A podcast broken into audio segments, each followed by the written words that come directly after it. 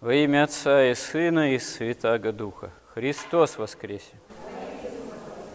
Явление спасения во Христе уже две тысячи лет, согласно земной хронологии, это явление Церкви, как богочеловеческого организма.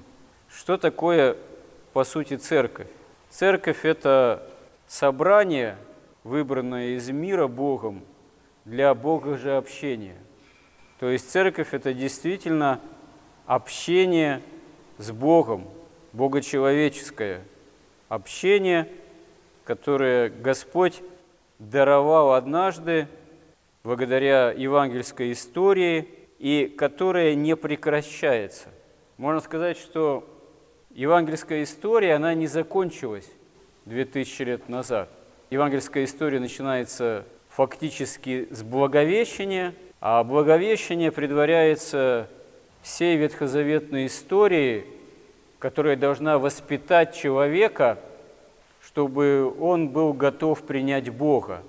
Этим человеком оказывается Пресвятая Богородица Дева Мария. И начиная с Благовещения, Рождества, имея своей кульминацией Голгофу, и воскресения Христова.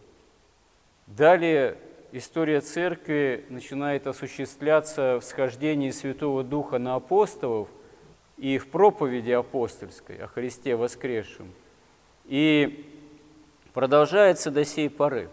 Взгляд на Евангелие, на Новый Завет, на христианство, как на что-то прошедшее уже, на историю схождения Бога в мир, как имеющую место быть только 2000 лет назад, он не просто глубоко неверен, а он по сути своей является богоборческим.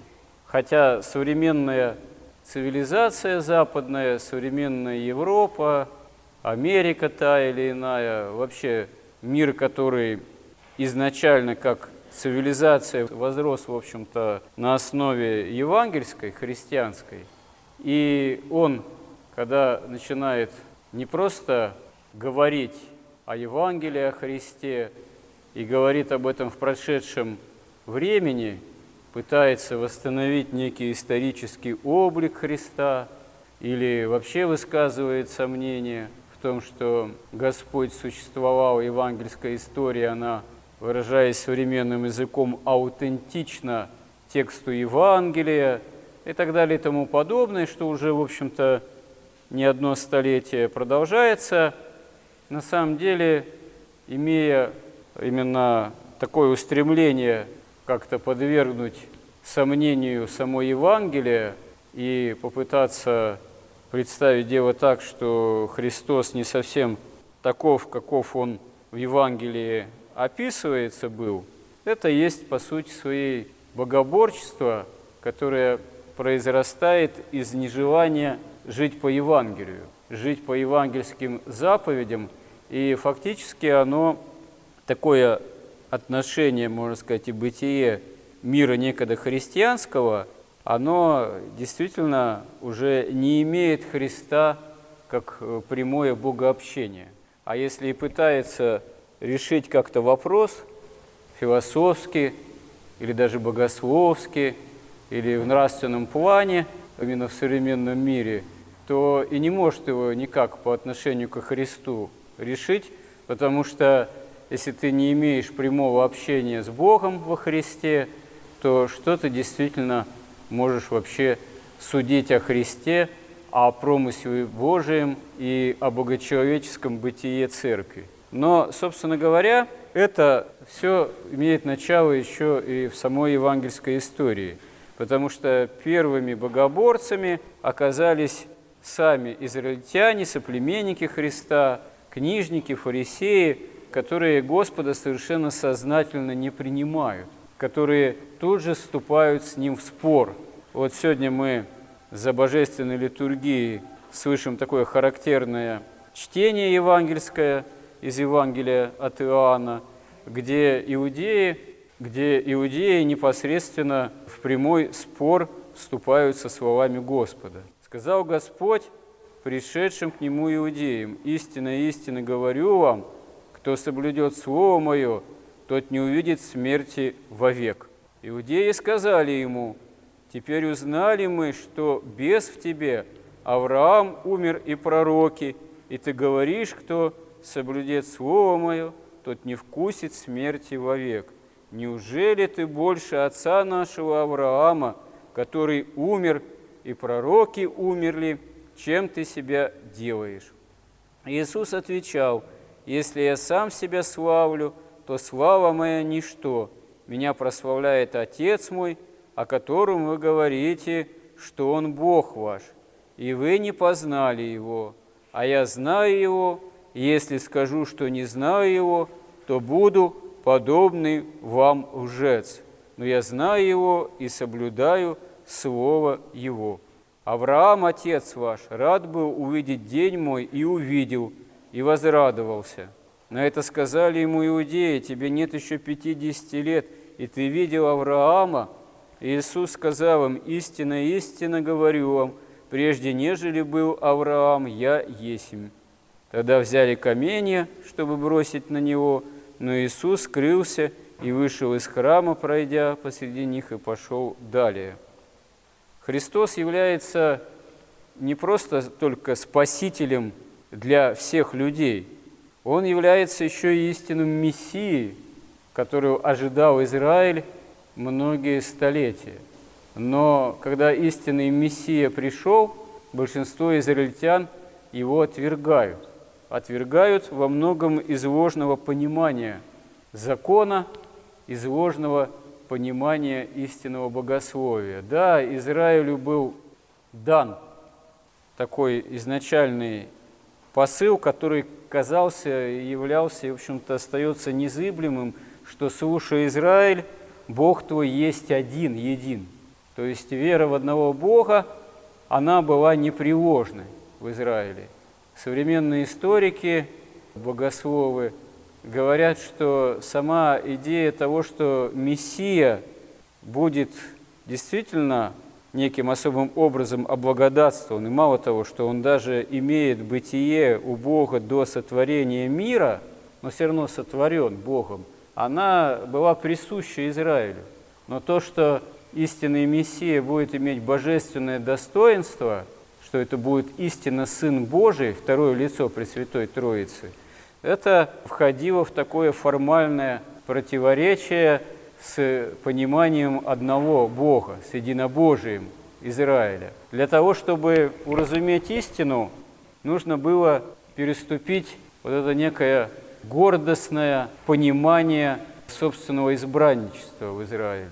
Нужно было переступить и не просто через собственную гордость, а умалиться в своем хищничестве в том числе, потому что фарисеи, книжники, многие из них, хотя и думали, что они соблюдают закон, но попытка их соблюдения закона, она имела не истинное исполнение заповеди о любви к Богу и другому человеку, а которых за формализмом этим многие соплеменники Христа забывали и думали, что вот они формально исполняют заповеди, букву закона, а коль скоро тот, кто претендует на звание Мессии Христос, он допускает какие-то формальные нарушения заповеди, да мало того, еще и говорит о себе как о Боге, то он является возмутителем положения дел в Израиле как таковом.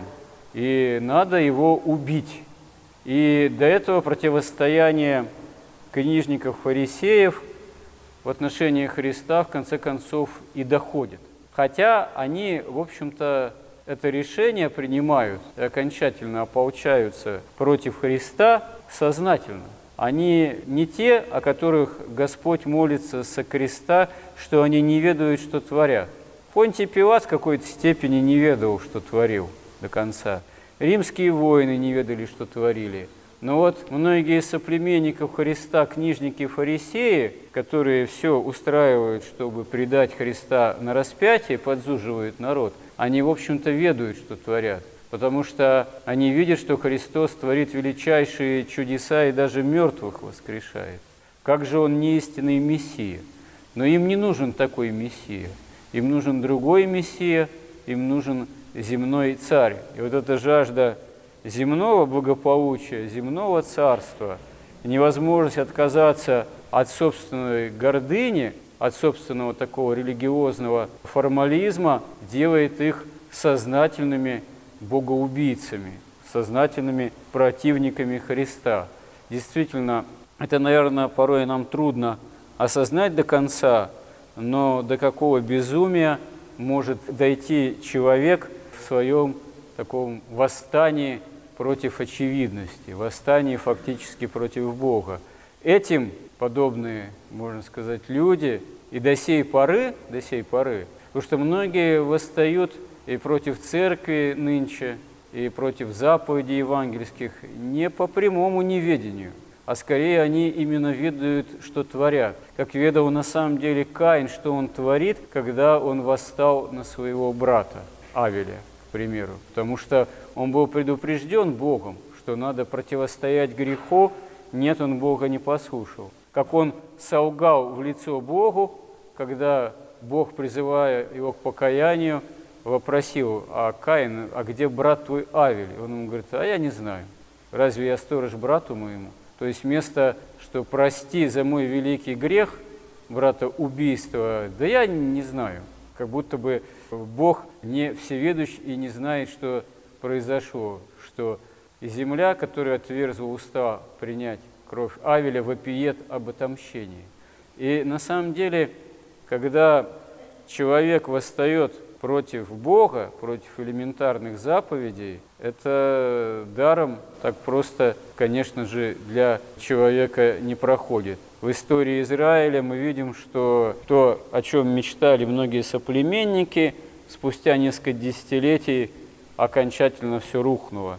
Жажда противостать Риму, не спровергнуть его могущество с помощью земного царя, истинного Мессии, привела к тому, что Иерусалим, Иерусалимский храм был разрушен римскими войсками. как говорят святые отцы, разрушение Иерусалима и осквернение храма Соломонова – это есть прообраз кончины истории, кончины мира перед вторым пришествием Христовым, когда мерзость запустения будет стоять где не должно.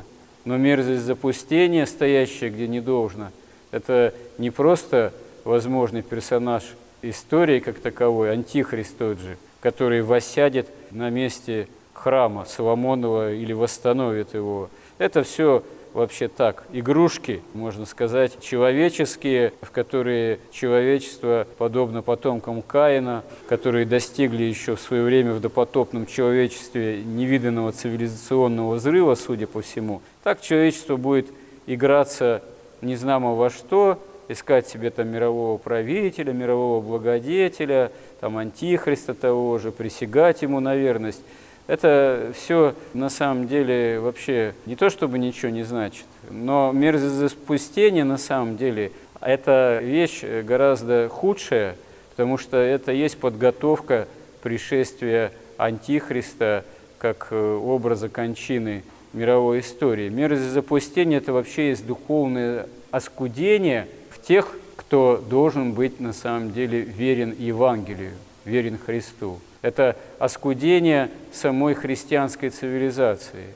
Но не просто христианской цивилизации, это оскудение жизни в нас, христианах. Это оскудение духовное в церкви, которая, как в свое время, опять же, если брать аналогию с историей цивилизации Каина, когда произошло смешение потомков Сифа – сынов Божиих с дочерями, с женщинами, каинитянками, то это и привело к потопу, потому что это смешение привело к тому, что дела тех человеков стали плоть, и не осталось уже почти никого, кто мог бы находиться в богообщении за исключением Ноя и его семейства. Так и мерзость запустения, стоящая где не должно, это прежде всего смешение евангельской истины с э, жизнью совершенно нехристианской, стремлением к материальному только развитию, с ребролюбием, потому что не зря святые отцы говорят, что дух сребролюбия – это есть дух антихристов по сути своей. Поэтому мы должны это понимать и стараться изо всех сил в своей жизни, в своем опыте христианской жизни с этим всем бороться, с этим духом. А мы живем как раз в такое время, когда удивительнейшим образом этот дух сребролюбия, он последние десятилетия широко распространился и в нашей жизнедеятельности, внутри российской, то брать уже современный Запад. Так э, можно заметить, что и внутри церкви мы вовсю пытаемся этот дух совместить э, с духом якобы Христовым. Но это на самом деле невозможно. Если действительно это пытаться совместить, это будет та самая мерзость запустения, стоящая где не должно, которая и приведет вообще к окончательному краху земной истории, некогда христианской. Потому что сама земная история, история цивилизации и развития, она по сути своей до тех пор длится, пока церковь остается в церкви, внутри этой цивилизации или соседствуя с этой цивилизацией. Как каинитяне соседствовали с сынами Божьими, с потомками Сифа, и не могли они без них тоже существовать. Так на самом деле мир сей, он не может окончательно продолжать свое бытие, если рядом с ним, внутри него не будет церкви, которая с этим миром не совпадает, потому что не от мира сего. Но если церковь ничем не будет отличаться от мира сего, тогда это будет окончательной катастрофой для церкви и для всего мира, которому уже никакого смысла не будет существовать, потому что этот смысл оправдывается только существованием церкви, как возможности богообщения, спасения нашего, вплоть до второго пришествия Христова. Помоги нам в этом, Господи, в осуществлении настоящей жизни с Богом, со Христом. Аминь. Христос воскресе!